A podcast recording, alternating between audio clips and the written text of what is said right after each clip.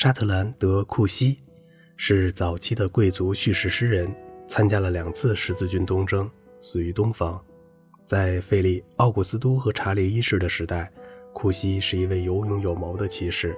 在法国的皮卡蒂，他与邻居法耶尔大公的妻子陷入了热恋。在经历了许多感情的痛苦与折磨后，库西决定跟随英国和法国的国王远征圣地。法耶尔夫人得知后，用丝缎和自己的秀发为他编织了一条美丽的网兜。她将网兜系在头盔上，用大珍珠做装饰。这对恋人的分别自然无比缱绻。库西到达巴勒斯坦以后，表现非常英勇，希望自己的战绩可以传到远在欧洲的恋人耳中。但不幸的是，在一次包围战中，基督徒被萨拉逊人击退，库西也受了致命伤。他恳求他的随从，他死后立即将心脏取出进行防腐处理，带给法耶尔夫人。另外，再把他编的网兜和其他定情物放在骨灰盒中一并送给他。他在病床上亲手给恋人写了一封充满柔情的绝笔信。随从忠实地执行着他的遗愿。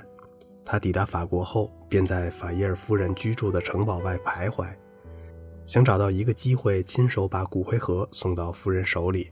不幸的是，他被法耶尔大公发现了。法耶尔对库西的痛恨超过任何人。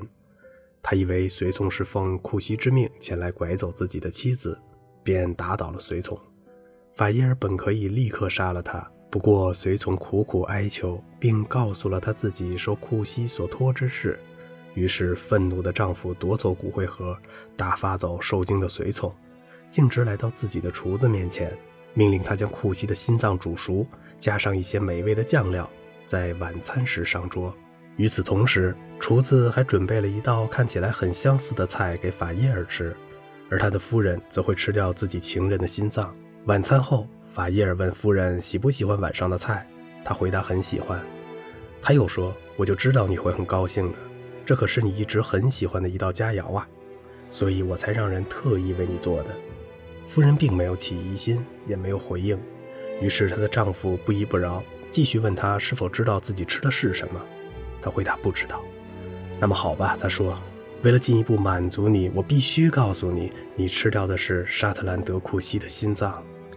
用这种方式提起她的朋友，令她觉得很不安。她无法相信丈夫说的是真话，直到她拿出了骨灰盒和信。当她仔细检查这些物件时，面容渐渐凝固。片刻之后，他对法伊尔说：“的确，你帮我准备了一道我非常钟爱的佳肴，但也是最后一次，因为从今往后，其他任何食物都太乏味了。”然后他回到了自己的房间，之后再也没有吃过任何东西。不久，就在绝食和痛苦中死去。